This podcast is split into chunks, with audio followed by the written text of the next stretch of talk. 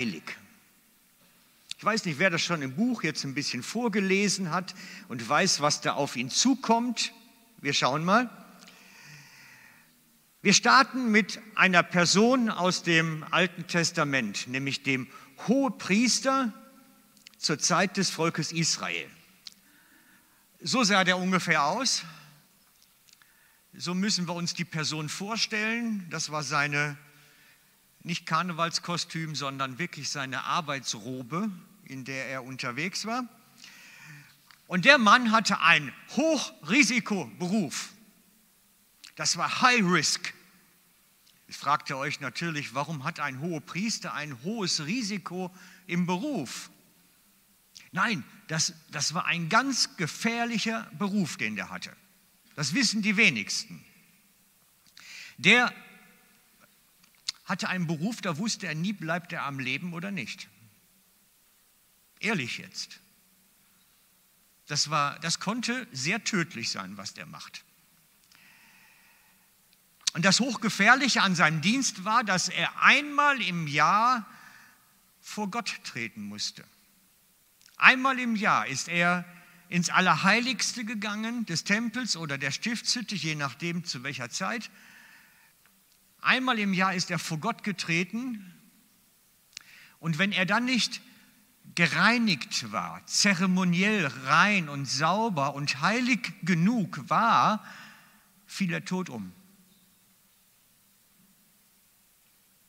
Und die Fälle hat es wohl wirklich gegeben. Und darum gibt es einige hohe Priester, die haben sich dann wirklich ähm, einen Strick ans Bein binden lassen, so ums Fußgelenk irgendwie. Und dass wenn sie tot umfielen, dass man wenigstens den Leichnam wieder rausziehen konnte. Weil es durfte auch keiner hineingehen und sie da rausholen wieder, weil es durfte nur einmal im Jahr der hohe Priester hinzutreten sonst keiner.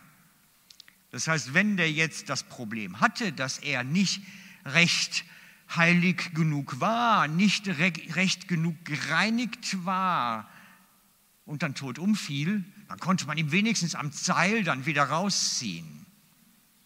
Darum war der hohe Priester ein sehr gefährlicher Beruf. Gottes Nähe erträgt keine Unreinheit. Er trägt das, was den normalen Menschen ausmacht, nicht. Gar nicht. Schauen wir uns das mal ein bisschen genauer an mit dem Hohepriester. Einmal im Jahr musste der Hohepriester, das war festgelegt und Standard, einmal im Jahr musste der Hohepriester das Sühneopfer oder Schuldopfer vor Gott bringen. Und dazu musste er in das Allerheiligste der Stiftshütte oder des Tempels gehen, den innersten Bereich, da wo die Präsenz Gottes am stärksten ist. Da musste er hin. Und das, da waren die heiligen Gegenstände. Da war die Bundeslade, da waren die Gesetzestafel von Mose, da war der Stab vom Aaron, da war das äh, goldene Behältnis mit dem Manna aus der Wüste, da waren diese heiligen Gegenstände und er musste sich dafür reinigen. Durch, er musste sich mit Blut besprenken von Tieren, ganz spezielle Geschichte, mit besonderem Wasser reinigen, mit Kräutern eindampfen, ich weiß nicht, wie ich es anders nennen soll. Und er musste sich zubereiten, dass er, wenn er vor Gott tritt, dass er angenehm ist vor Gott. Und wenn er dann irgendwas Unreines an sich hatte, macht es buff weg. Und darum, manche wussten es nicht. Sie waren sehr unsicher in dem Moment. Ja, reicht das, reicht das nicht? Und ließen sich dann einen Strick ans Bein binden, dass, wenn sie tot umfielen, wenigstens der Leichnam wieder rauskam. Sonst lag der ja wieder bis zum nächsten Jahr mindestens da. Genau. Das steht nicht in der Bibel mit dem Strick. Das braucht er nicht suchen. Das steht in den jüdischen Geschichtsbüchern. Manche Sachen sind auch nicht in der Bibel aufgeschrieben und sie sind trotzdem relevant, weil es in der jüdischen Geschichtsschreibung einfach steht. Gott ist heilig und erträgt nichts Unheiliges in seiner Nähe. Er erträgt keine Unreinheit. Es geht nicht, unmöglich. Wir wissen aus dem Samuel, 2 Samuel 6,6, dass mal ein Soldat die Bundeslade versehentlich berührt hat, weil die Ochsen haben die transportiert und ein Ochse ist ins Rutschen gekommen und der Soldat wollte dann die Bundeslade festhalten, dass sie nicht umfällt. Ist tot umgefallen. Er hat die Bundeslade berührt, das geht nicht. Gott ist heilig. Er lässt nichts Unheiliges, Unreines in seiner Nähe zu. Grundsätzlich nicht. Und dieses Allerheiligste, wo der Priester hin musste, das war später im Tempel. Das war so der innerste Bereich von allem. Ich gebe euch mal ein Bild dafür, wie die Stiftshütte zur Zeit bei der Wüstenwanderung ausgesehen hat. So müsst ihr euch das vorstellen in etwa. Es passt das Bild. Ähm, das Einzige, was nicht ganz stimmig ist, das Lager war nicht ganz so nah drumherum. Das wird einen gewissen Abstand gehabt haben. Aber ansonsten so von den Formaten und von der Anordnung, so etwa hat die Stiftshütte ausgesehen zur Zeit der Wüstenwanderung. Und ihr könnt sehen, es hat einen äußeren Bereich, Und ab dem Tuch, ab der Leinwand, nach der ersten Leinwandumrundung, da beginnt eigentlich der Tempel. Das ist dann schon der Bereich, wo geopfert wird. Ihr seht den Opferaltar, da wo Tieropfer verbrannt wurden. Und dann kommt das Zelt und das Zelt war wieder unterteilt. So etwa das hintere Drittel, würde ich schätzen, war das Allerheiligste. Das war nochmal ganz speziell man geht davon aus, so 30 Zentimeter dicke Stoffbahnen, so dick waren die, ähm, haben das Ganze eingeschlossen. Und da durfte wirklich der Priester nur einmal im Jahr hinein, in diesen hinteren Bereich. Und man sagt, Gott wohnt dort förmlich. Man brauchte kein Licht. Es war hell genug, weil Gott da war. Gott ist Licht. Das trifft absolut zu. Und dieses Zelt war so wie der Tempel mobil. Man konnte es überall mit hinnehmen. Einpacken, auspacken, abbauen, aufbauen. Und da gab es eine bestimmte Reinigungszeremonie wieder für die Priester, bis sie das Zelt wieder aufbauen durften. Und damit sie es wieder abbauen durften, das war eine riesen Wascherei und Reinigungsgeschichte damit man irgendwas mit diesem Zelt machen durfte. Und das ist auch ein Stück die Kultur, die die Juden behalten haben über all die Jahre. Wir können das ein ganz bisschen sehen an einer Geschichte zur Zeit Jesu, also in der Zeitepoche. Wir lesen aus Lukas 1, 21. Das ist die Geschichte von Zacharias, dem Vater von Johannes dem Täufer. Und der Zacharias war ja Priester. Und er hatte das Los bekommen, einmal im Jahr im Tempel einen ganz besonderen Dienst zu tun. Und er war in dem Zelt, aber in dem vorderen Bereich, nicht im hinteren. Damals aber dann im Tempel, aber in dem vorderen Bereich des, des heiligen Bereiches schon. Und er hat dann Dienst getan und hatte eine Gotteserscheinung dort und kam deswegen nicht pünktlich raus. Er war nicht schnell, er kam nicht schnell daraus, weil er hatte ja eine Begegnung mit dem Engel Gabriel. Die geht nicht schnell. Und dann sieht man an Lukas 1, 21, und das Volk wartete draußen in dem, in dem äußeren Bereich, wo die, wo die Opfer verbrannt wurden, wartete das Volk auf Zacharias und wunderte sich, dass er so lange im Tempel blieb. Sie, sie wunderten sich, sie, hey, das stimmt was nicht. Nicht, dass der uns jetzt auch da tot umgekippt ist und wir müssen da gleich wieder einen rausziehen. Gott ist heilig und er lässt nichts Unheiliges zu und das wusste jeder. Das wusste jeder. Das war jedem seit Kindesbeinen an eingebläut worden.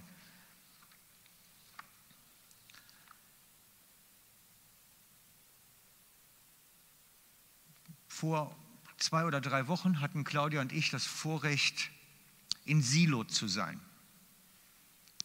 Silo ist der Ort, wo in Israel das erste Mal die Bundeslade einen festen Platz hatte.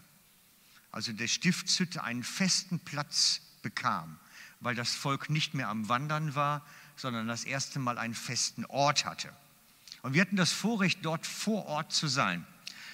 Und da ist natürlich alles, jeder Stein hat eine historische Bewandtnis und man kann diesen Platz, wo die Stiftshütte stand, heute noch erkennen. Und da gab es eine Hologrammvorführung. Ich liebe ja technische Spielereien ab und zu. Ne? Hologramm ist schon eine spannende Geschichte. Und weil das so was Besonderes war, habe ich mich dann mit dem Nahtel hingestellt und habe das natürlich gefilmt. Weil wer sieht schon ein Hologramm? Und ich gebe euch mal den Video dazu jetzt zum Ansehen. Dauert, glaube ich, drei Minuten. Also genießt das Hologramm über die Stiftshütte in Silo. Müsste Ton sein. Sollte Ton haben.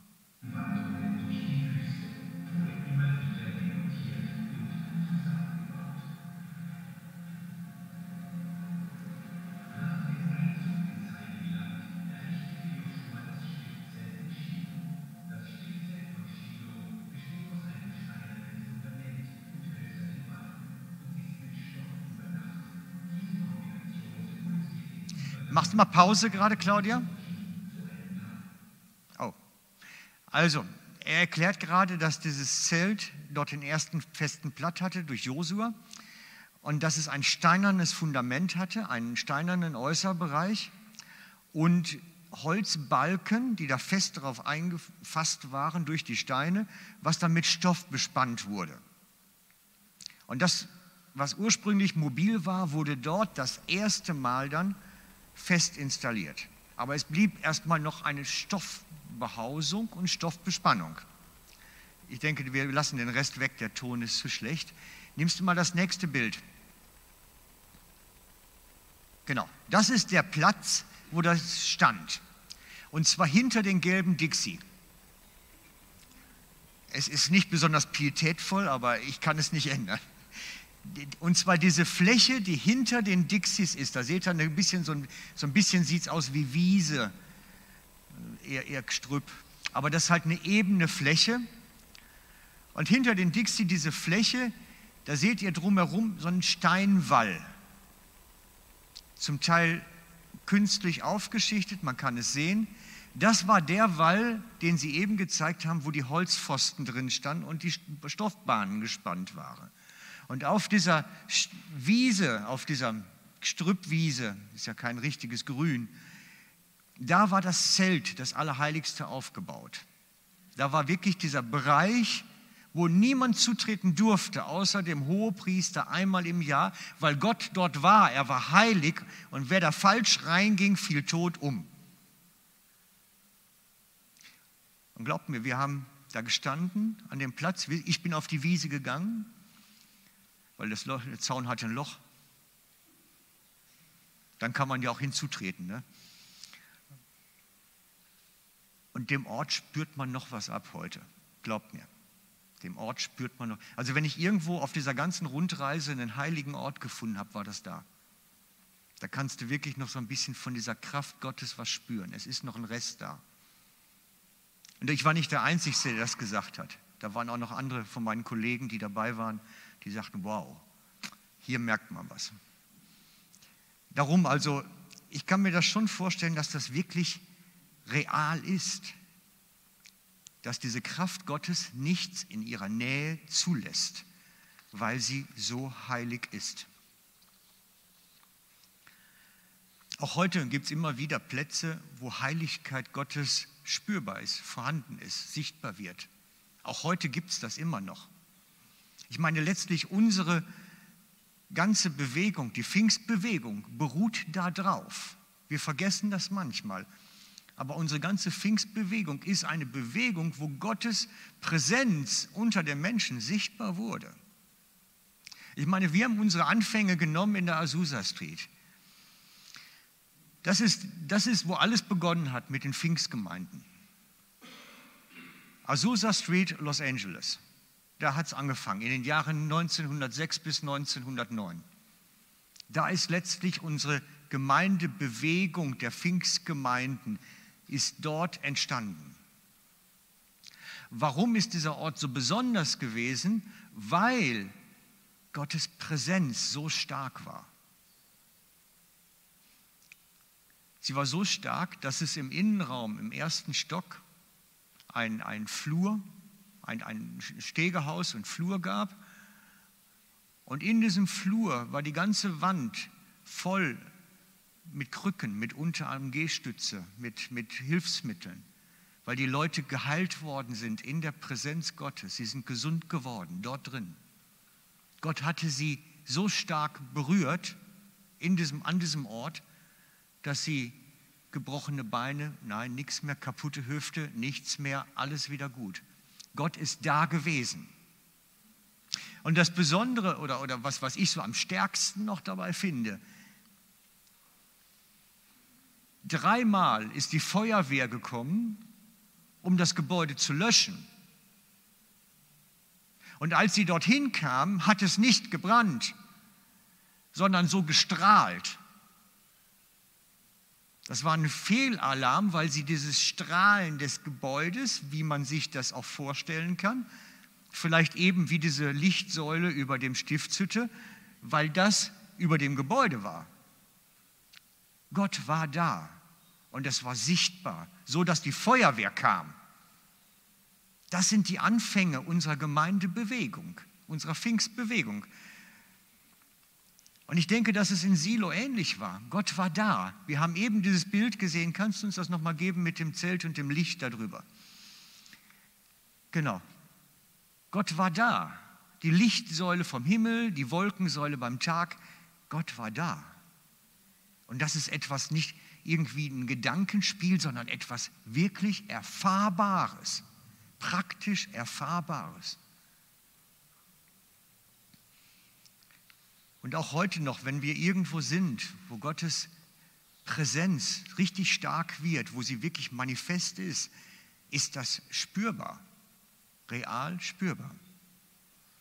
Wir haben vor einigen Jahren das Vorrecht gehabt, bei einem Gottesdienst zu sein, wo sowas Ähnliches passiert ist. Ich habe euch das schon mal vor längerer Zeit mal erzählt. Aber ich habe mal so ein Bild dazu gebastelt. Links habt ihr die Wolkensäule mit, dem, mit der Stiftshütte und rechts das, was wir erlebt haben. Es kommt nicht gut raus durchs Licht. Aber ihr seht die Tankstelle und rechts daneben diesem Busch die kleine Erhebung. Und darüber stand wirklich eine Lichtsäule aus den Wolken runter, wie auch immer. Und da drin waren wir. Das war die Halle, wo wir Gottesdienst hatten. Und das war so ein Gottesdienst, wo man das Gefühl hat, Gott ist da. Er ist wirklich jetzt spürbar hier. Und wenn ihr mir nicht glauben wollt, glaubt dem Smith Wigglesworth, den haben wir auch noch drauf. Evangelist, sehr bekannt, ist verstorben schon vor einiger Zeit. Er war auch in der Schweiz als Evangelist und Prediger, und es gibt eine Anekdote von ihm oder eine Geschichte von ihm, die zeigt, dass er ein Mann war, der von dieser Präsenz, dieser Gegenwart Gottes etwas wusste. Er war in Neuseeland und hatte dort ein Treffen mit Pastoren und Gemeindeleitern und, und, und Verbandsleitern und hat dort ein Gebetstreffen einberufen. Für Neuseeland beten mit den Verbandsleitern und Kirchenfürsten. Die sind nachher rausgegangen, haben gesagt, wir ertragen das nicht. Da ist zu viel Gott drin, wir ertragen das nicht. Steht geschrieben, dass am Tag später sie wiederkommen zum, zum Beten, haben gesagt, das schaffen wir heute, es war besser, heute ertragen wir das. Und da war dann auch der, der Leiter der Pfingstbewegung in Neuseeland dann dabei. Und der hat es länger ausgehalten als die anderen dann, ja. Und kam dann auf allen Vieren rausgekrabbelt. Gottes Gegenwart ist so heilig, dass es spürbar ist und zum Teil wirklich für manche unerträglich wird. Gott, das ist nicht eine Idee, das ist nicht ein Bildungssystem. Gott ist eine Person. Und wir in unserer heutigen Verfassung als Menschen können ihr gar nicht begegnen wir sind zu unrein. Wir ertragen das nicht. Als Salomo den Tempel in Jerusalem einweihte, verrichteten die ganzen Einrichtungsarbeiten die Priester. Sie brachten die heiligen Gegenstände in den neuen Tempel. Sie machten das alles. Und dann steht geschrieben, wir nehmen mal den Text genau, 1. Könige 8, Abvers 6, so brachten die Priester die Lade des Bundes des Herrn an ihrem Platz in das Innerste des Hauses, in das Allerheiligste, unter die Flügel des Cherubin. Denn die Cherubin breiteten die Flügel aus an dem Ort, wo die Lade stand, und bedeckten die Lade und die Stangen und ihre Stangen von oben her. Und die Stangen waren so lang, dass ihre Enden gesehen wurden im Heiligtum vor dem Allerheiligsten, aber von außen sah man sie nicht. Und dort sind sie bis auf diesen Tag. Gut, inzwischen auch nicht mehr. Und es war nichts als die Lade, als nur diese zwei steinernen Tafel, die Mose hineingelegt hatte am Horeb, als Gott mit den Israeliten einen Bund schloss, nachdem sie aus Ägypterland gezogen sind. Als aber die Priester aus dem Heiligtum gingen, erfüllte die Wolke des Herrn das Haus die Wolke des Herrn, sodass die Priester nicht zum Dienst hinzutreten konnten. Sie konnten den Dienst nicht verrichten. Es ging nicht, weil Gott drin war, wegen der Wolke. Denn die Herrlichkeit des Herrn erfüllte das Haus Gottes. Gott selber kam, erfüllte es und die Priester konnten nicht rein. Es ging nicht. Gott ist heilig. Da gibt es da nichts, was uns verbindet. Der Mensch ist zu unrein. Deswegen mussten die Priester raus. Und heute? Und heute singen wir Lieder wie Ich trete in deine Gegenwart, o Herr, und so weiter. Wir, treten, wir singen solche Lieder, wir reden darüber, wir können in die Gegenwart Gottes treten. Ja, ist alles ganz easy, kein Problem. Keiner fällt mehr tot um, keiner muss Angst haben, keiner spürt etwas. Alles gut, alles gut. Nur an diesen Texten vom Alten Testament und von dem, was ich erlebt habe, weiß ich, Gott und der Mensch, das sind wie zwei gegenteilige Magneten, die stoßen sich ab. Patsch, da geht nichts zusammen. Habt das mal versucht, so Magneten zusammenzubringen, die nicht zusammengehören? Da geht nichts. Warum geht es heute dennoch? Warum ist es heute möglich, Gott nah zu sein? Wegen Jesus. Jesus ist die Antwort. Wegen Jesus dürfen wir Gott erleben. Und zwar, ich glaube, noch viel intensiver, als es eigentlich bis jetzt erlebt haben. Es wäre mehr möglich, davon bin ich überzeugt, weil Gott ist lebendig und will unter uns wirken. Absolut. Wegen Jesus können wir das erleben. Er ist der Schlüssel. Wenn wir so kommen, wie wir sind, singen wir ja auch, ne? ich komme vor dich, wie ich bin. Oh, das wäre schlecht. Das wäre ziemlich schlecht. Aber weil durch den Glauben Jesus in dir lebt, deswegen sind wir angenehm für Gott. Weil Christus in uns lebt, deswegen sind wir angenehm vor Gott und deswegen können wir seine Nähe genießen und wirklich da sein. Deswegen ist es möglich weil Jesus in unseren Herzen wohnt. Gibst du mir mal den Vers dazu? Paulus schreibt an die Epheser, es ist mein Gebet, dass Christus aufgrund des Glaubens in euren Herzen wohnt.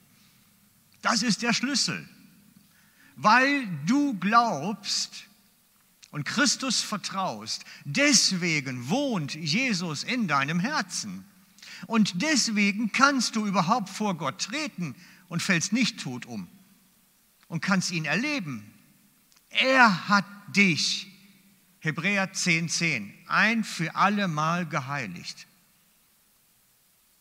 Wenn du dich selber heiligen willst, du würdest versagen. Es ist unmöglich. Wenn das der Priester nicht mal schafft mit seinen Unmengen an Opfern, wirst du es nicht hinbringen.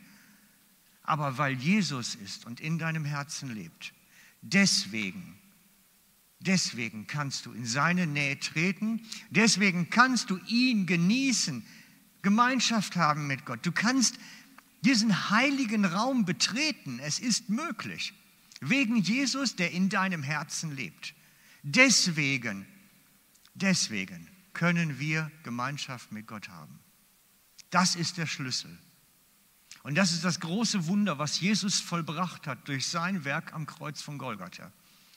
Er hat uns gerecht gemacht und durch den Glauben wohnt er in unseren Herzen. Deswegen können wir hinzutreten. Deswegen wird plötzlich der Magnetismus umgekehrt. Plötzlich ist das Anziehen, Patsch macht's. Ich habe erst überlegt, ich besorge so Magneten, um euch das zu zeigen, aber heute Morgen, sonntags morgens Magneten besorgen, das taucht nichts, das funktioniert nicht. Aber das ist das Prinzip. Durch Jesus in uns wird bei uns der Pol umgekehrt und dann macht es Patsch und wird angezogen. Plötzlich sind wir andersherum und werden angezogen. Und deswegen können wir vor Gott treten und sagen, wir beten dich an aus der Nähe Gottes. Seine Nähe ist möglich.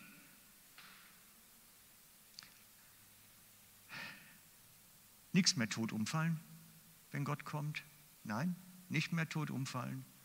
Jetzt können wir direkt in seiner Nähe sein. Das ist der Schlüssel. Und wenn du das noch nicht hast, diesen Jesus in deinem Herzen, dann lade ich dich ein, das praktisch zu tun. Das praktisch zu tun und zu sagen, ich will den Gott erleben. Ich möchte es erleben, dass dieser Gott in mein Leben hineintritt und irgendwas Großartiges bei mir tut, vielleicht sogar. Dazu brauchst du Christus in deinem Herzen. Durch den Glauben wohnt er in unseren Herzen. Weil wir Jesus vertrauen, nimmt er Wohnung in uns. Das ist der Schlüssel, weil wir Jesus vertrauen. Vertraust du Jesus? Das ist der Schlüssel. Vertraust du Jesus? Er will in deinem Herzen Wohnung nehmen, damit du diese Größe Gottes entdecken kannst. Wow. Ich sehe euch sprachlos. Vielleicht ist es auch zu warm heute. Wir machen das praktisch jetzt. Wir treten hinzu im Lobpreis und auch im Abendmahl, gleich zusammen. Wir werden Lobpreiszeit haben, zusammen, den Herrn anbeten mit Liedern, mit Gebeten. Und ich, ich, ich sage es nochmal ganz deutlich, es geht nicht darum, dass ihr das singt, was da steht. Das könnt ihr gerne machen weil das singen wir auch meistens.